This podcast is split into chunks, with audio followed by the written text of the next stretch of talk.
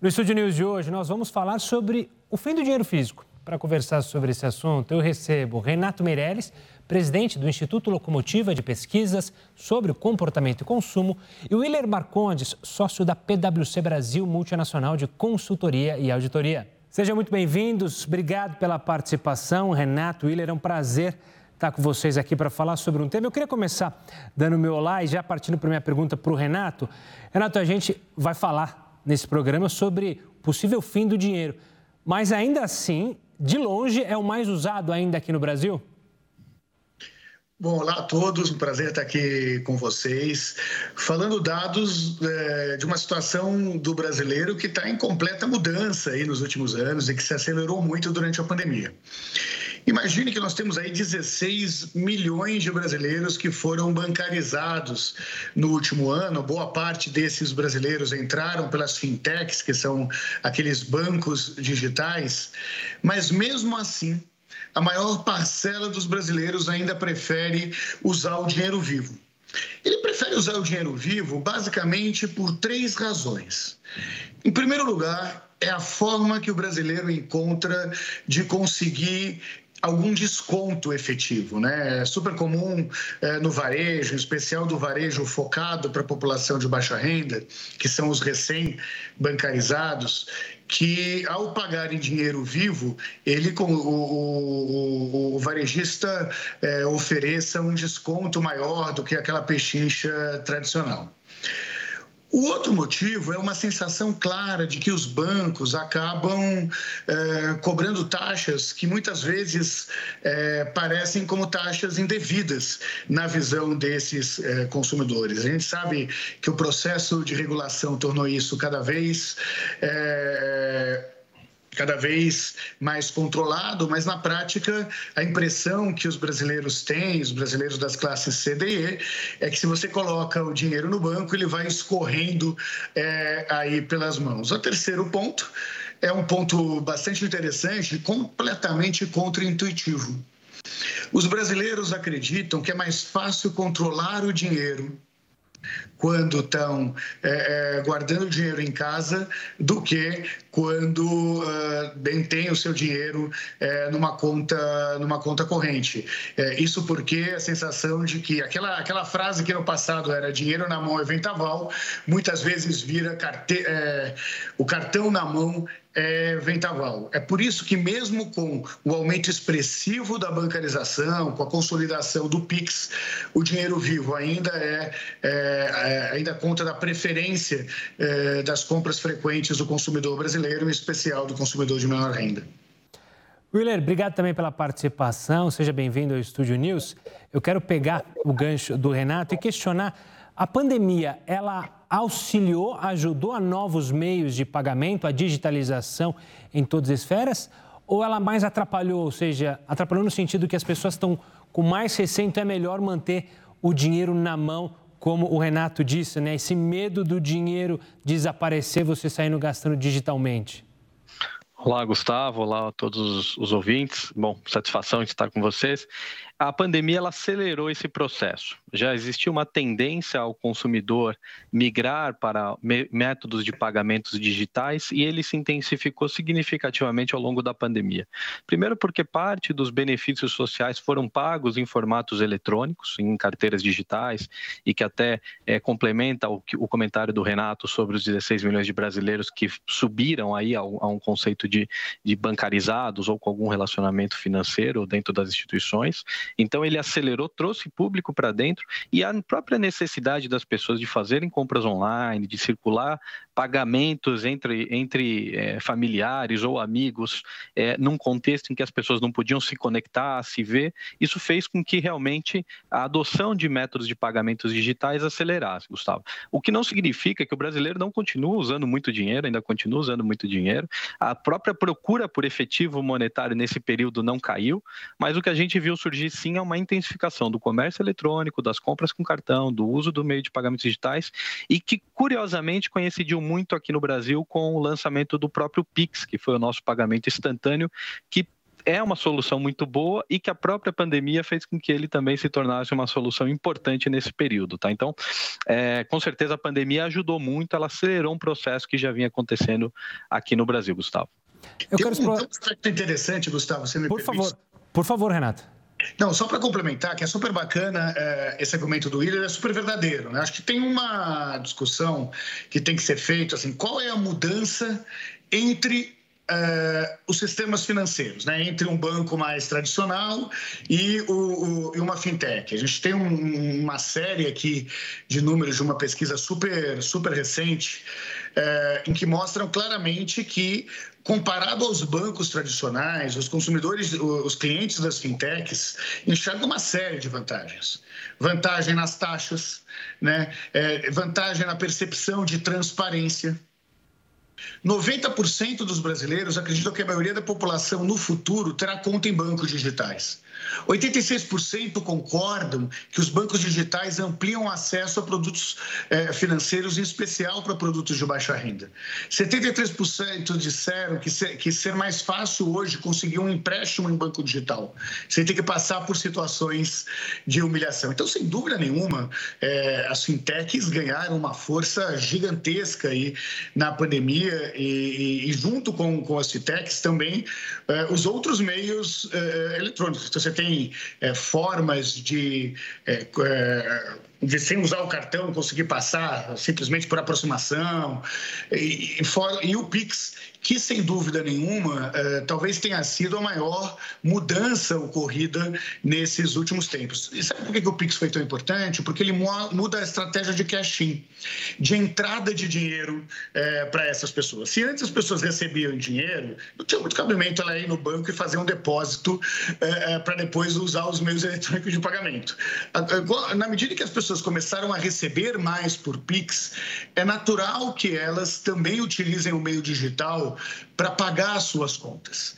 O detalhe interessante é que só entre as pessoas que já usaram Pix, o dinheiro ainda é, é ainda é a principal forma de fazer as compras para 44% entre aquelas pessoas que já transacionaram por Pix. O que a gente está querendo dizer aí? Teve uma mudança gigantesca um processo de digitalização muito grande, uma oportunidade que se deu através das fintechs, mas o próximo desafio é que a inclusão financeira não passa apenas pela bancarização, passa por efetivamente oferecer serviços financeiros para essa população, para que aquela pessoa que tem uma conta em banco consiga ter mais vantagens ao fazer uma compra do que aquela que paga em dinheiro em espécie. Claro. Eu quero fazer uma pergunta para ambos, começando pelo Willer, sobre a questão da confiança, para depois a gente a, a, analisar mais até é, os nossos problemas, nossos gargalos tecnológicos. Né? Uma em cada quatro pessoas é, não tem internet aqui no Brasil. Então, Willer, o, a questão da confiança. O brasileiro já tem confiança nos meios tecnológicos, digitais, ou ainda há um receio, ainda mais quando a gente vê na televisão, nos jornais, golpes cibernéticos, sequestro do Pix, ainda há um receio? Isso impede o avanço na área ou não mais? Legal, ótima pergunta, Gustavo.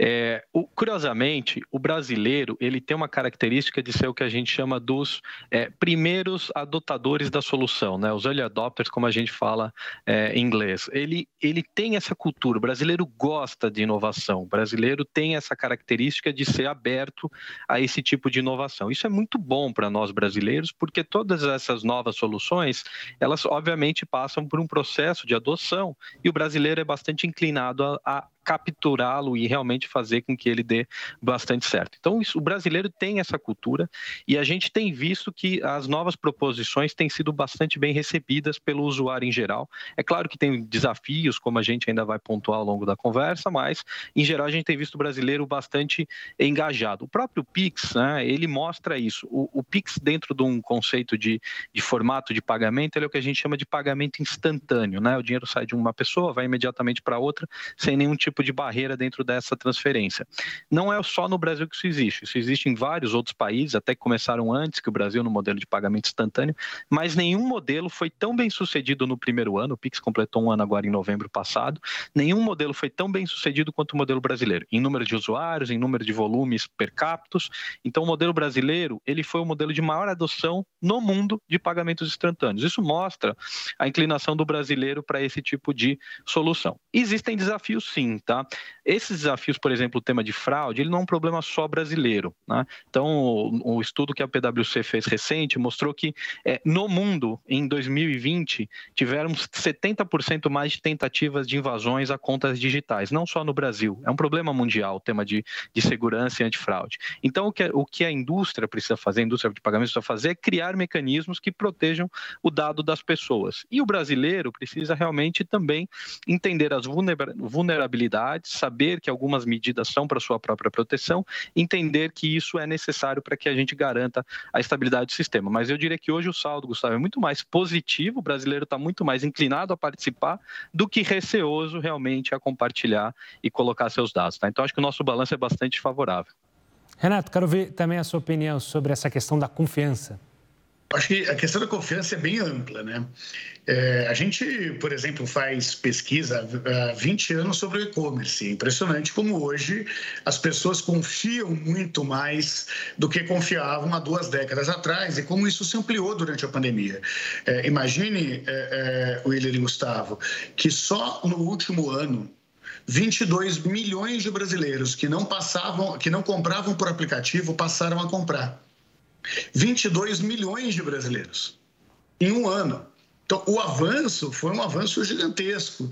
E o que, que muda com isso? O que, que muda é que ele passa a confiar porque o modelo de entrada de dinheiro também muda. Então a pessoa começou a confiar no aplicativo de um lado, mas tem outro lado quem está vendendo.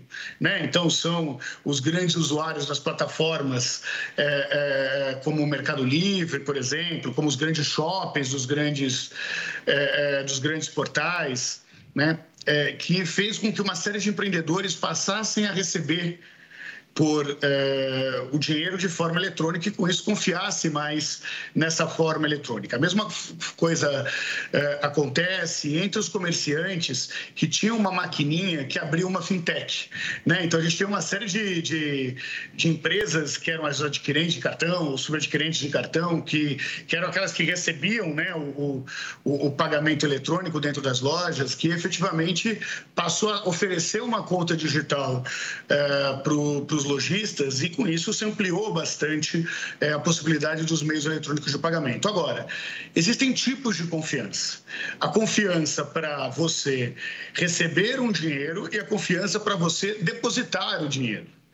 Eu vou dar alguns exemplos sobre isso. É, o nível de poupança nas fintechs ainda é muito menor do que o dos bancos tradicionais, ou seja, a pessoa que deixa o dinheiro guardado efetivamente é, é, nessas fintechs, em especial o de, o de menor renda.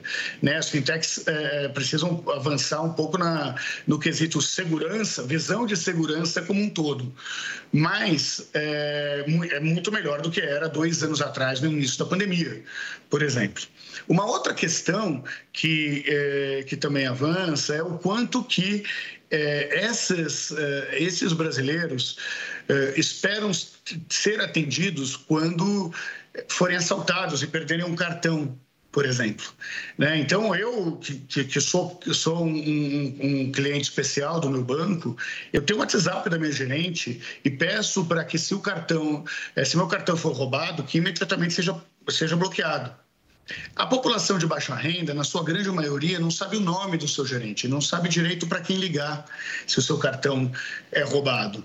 E por mais que o discurso uh, dos cartões, historicamente, do cartão de débito, por exemplo, historicamente seja, olha, se você. É, é, o cartão é o modelo mais seguro, a segunda informação que as pessoas dão é faça um seguro contra perda ou roubo. Ou seja, se é tão seguro assim, por que, que eu preciso uh, ter um seguro de perda ou roubo imediatamente? Então, as pessoas confiam muito mais do que no passado, esse é um movimento sem volta, o que não exclui uma série de medos associados ainda aos meios eletrônicos de pagamento e medos que, acredite, as fintechs estão resolvendo de uma forma muito mais rápida e efetiva do que os bancos tradicionais.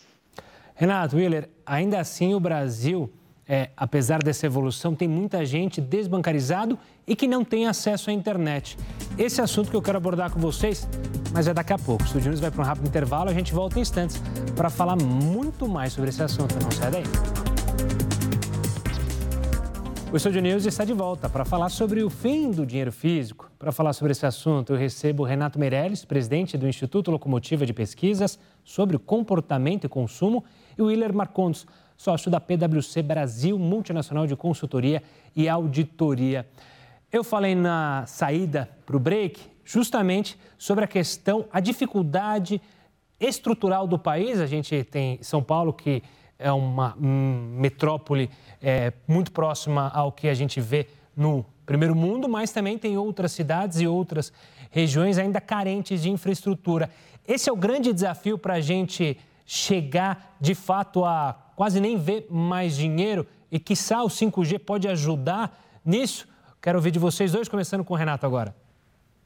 Olha, o que a gente tem visto uh, é que existe um abismo digital no Brasil. Nós fizemos no final do ano passado um amplo estudo em parceria com a PwC é, sobre as diferentes formas em que os brasileiros se conectam na internet. E quando você vai pegar uh, no grupo dos 45% que ou não acessam a internet ou são subconectados, né, ou no teu device, ou uh, adequado, ou não tem, uh, de alguma forma, o, o plano de banda necessário para acessar todo dia, o que a gente vê é que essas pessoas acessam a internet 10 dias a menos do que os plenamente conectados.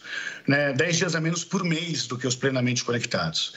É, um dos desafios que existem, inclusive para a digitalização, é como uh, conseguir fazer o pagamento por celular ou por Pix quando o acesso à internet é, acabou para essas pessoas. E imagine que nós temos aí mais de dois terços dos brasileiros que afirmam que a regra é acabar o sinal uh, de internet antes do período programado, né? o que dificultaria esse processo transacional. Ah, Renato, você está dizendo o que com isso? Que não está existindo a digitalização? Pelo contrário, só que existe, estamos no processo, é um gerúndio.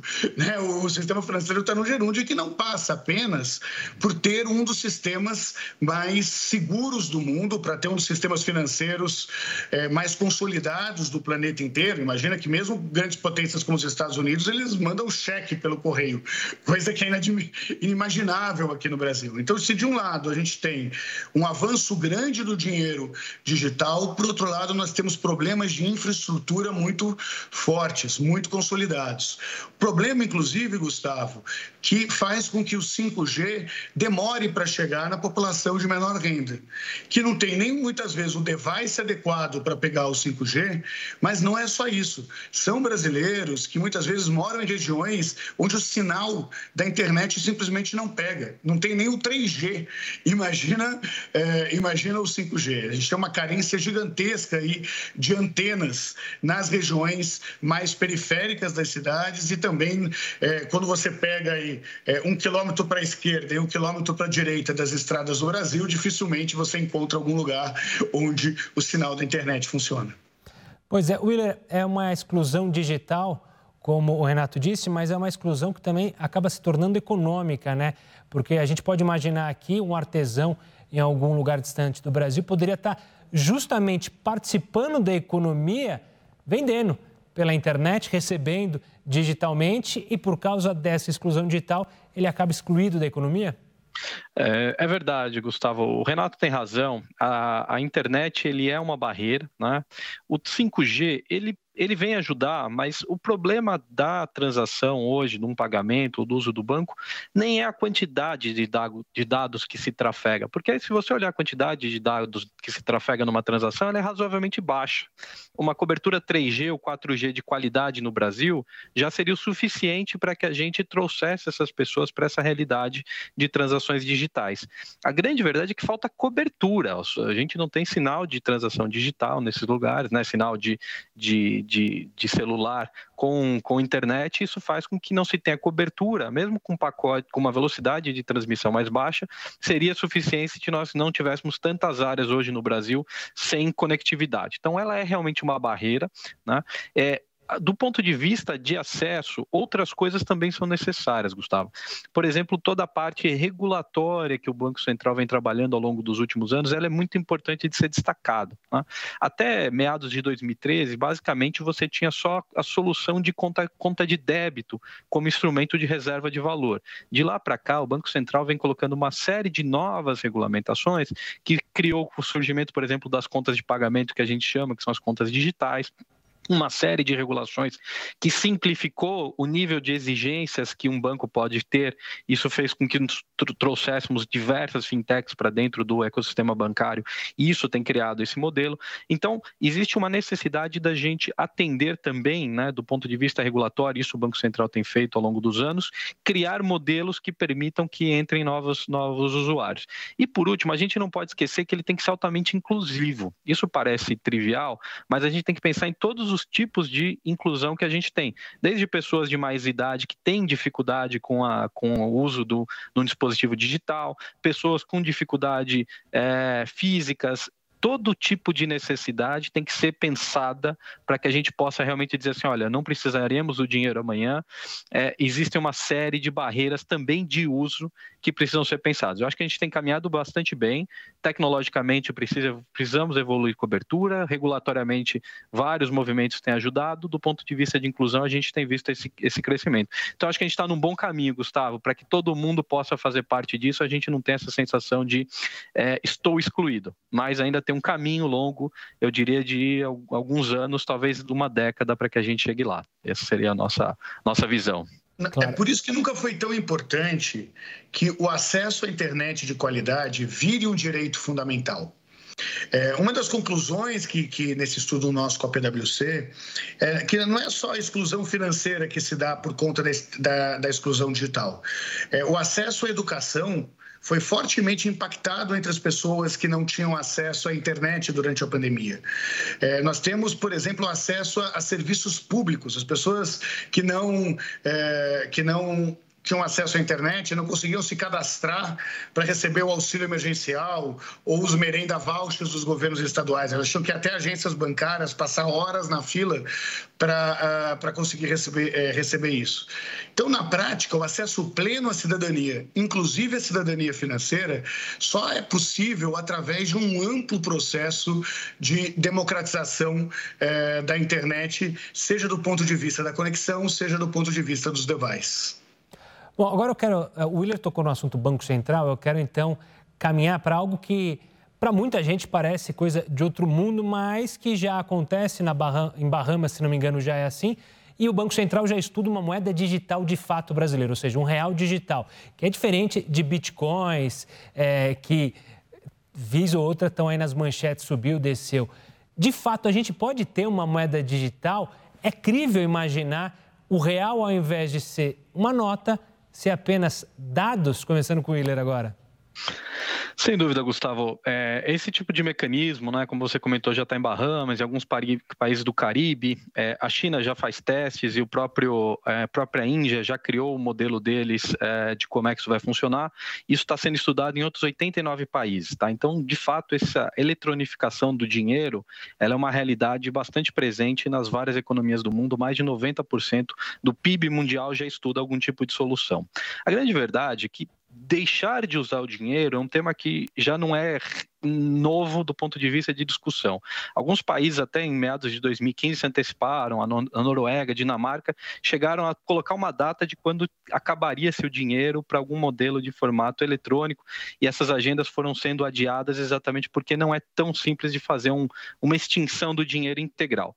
Mas um dos elementos importantes é exatamente esse ponto das moedas eletrônicas, como a gente tem ouvido aqui no Brasil, o real digital, e como está em curso em outros países. O que, o que ele traduz na prática é um mecanismo em que o Banco Central é, lastreia esse dinheiro, né, ou pelo menos ele tem o registro desse dinheiro, de todas essas moedas eletrônicas que potencialmente circulam no país e pode até circular fora dela, mas ela é registrada no Banco Central de tal forma como é, por exemplo, o, o, o monetário em espécie. Né? O dinheiro ele é marcado, você tem um controle de todas essas emissões que foram feitas, você teria o mesmo conceito aplicado à lógica eletrônica. Do ponto de vista de controle de numerário, tem uma série de vantagens.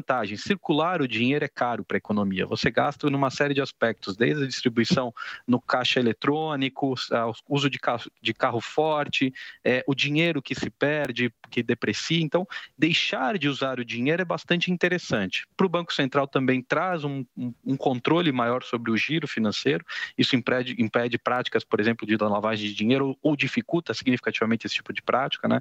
De circulação, de lavagem de dinheiro. Então, você tem vantagens do ponto de vista de controle e você cada vez mais tem os mecanismos para criar esse, esse, esse, dinheiro eletrônico, como a gente chama, é, de uma forma em que o Banco Central consiga operar isso. Tá? Então, é uma realidade em discussão em vários países tem aspectos de, de complexidade técnica, de uso, de controle, isso tudo está sendo muito observado o que está acontecendo em Bahamas e nos países que já iniciaram, mas é uma tendência bastante forte, Gustavo, de que a gente observe esse, esse mecanismo de, de, de dinheiro eletrônico circulando e, e da indústria de pagamentos, a gente costuma dizer o seguinte: dificilmente algum método ele deixa de circular rapidamente, tá? Então a gente vai viver um período provavelmente com dinheiro eletrônico e dinheiro físico, até que o dinheiro físico deixe de ser necessário nos vários tipos de pagamentos que a gente faz.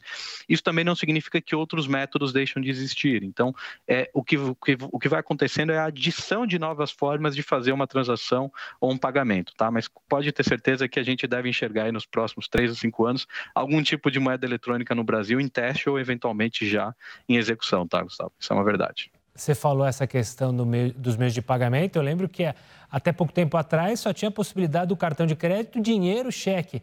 De repente foram surgindo novidades, aplicativos, aí vem o Pix. Ou seja, o que não falta é maneira de se pagar, né, Renato? Não, super, e, e eu concordo uh, 100% com o de que é um processo, é um processo que inclusive não depende apenas do sistema financeiro, né? depende, como nós dissemos anteriormente, das tecnologias, da democratização tecnológica, porque você não pode ter é, dinheiro em espécie se todo brasileiro não for capaz de ter uma carteira digital que ele consiga abrir no momento, uh, no momento da compra, né? e isso não depende apenas do, do sistema financeiro. É, é um, é um é um longo processo, é um longo processo que talvez demore até mais do que se imagina, não para iniciar, porque eu, como líder, acredito que isso se dará rapidamente, mas para terminar. Do mesmo jeito que a internet não acabou com a TV, que não acabou com o rádio, que não acabou com o jornal. É, é só para usar um paralelo da comunicação, como essas novas tecnologias, elas vão, é, é vão caminhando juntas, aí é, até chegar no momento em que algo ficou tão obsoleto que de fato não seja mais necessário necessário existir.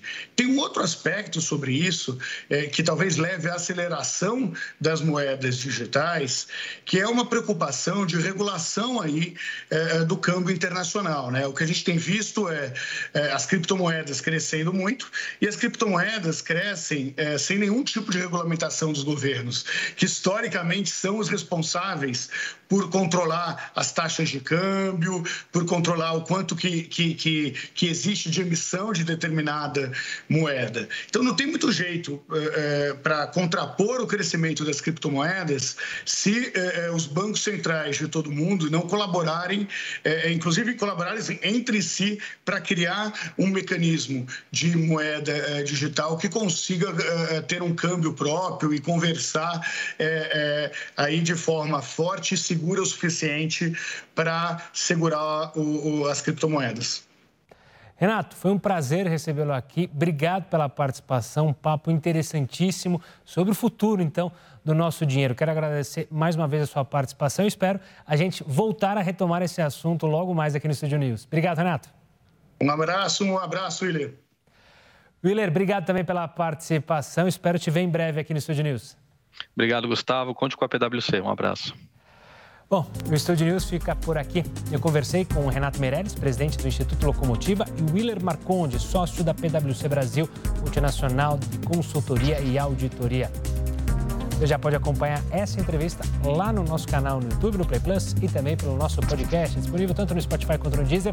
Eu espero você no próximo programa. Até lá!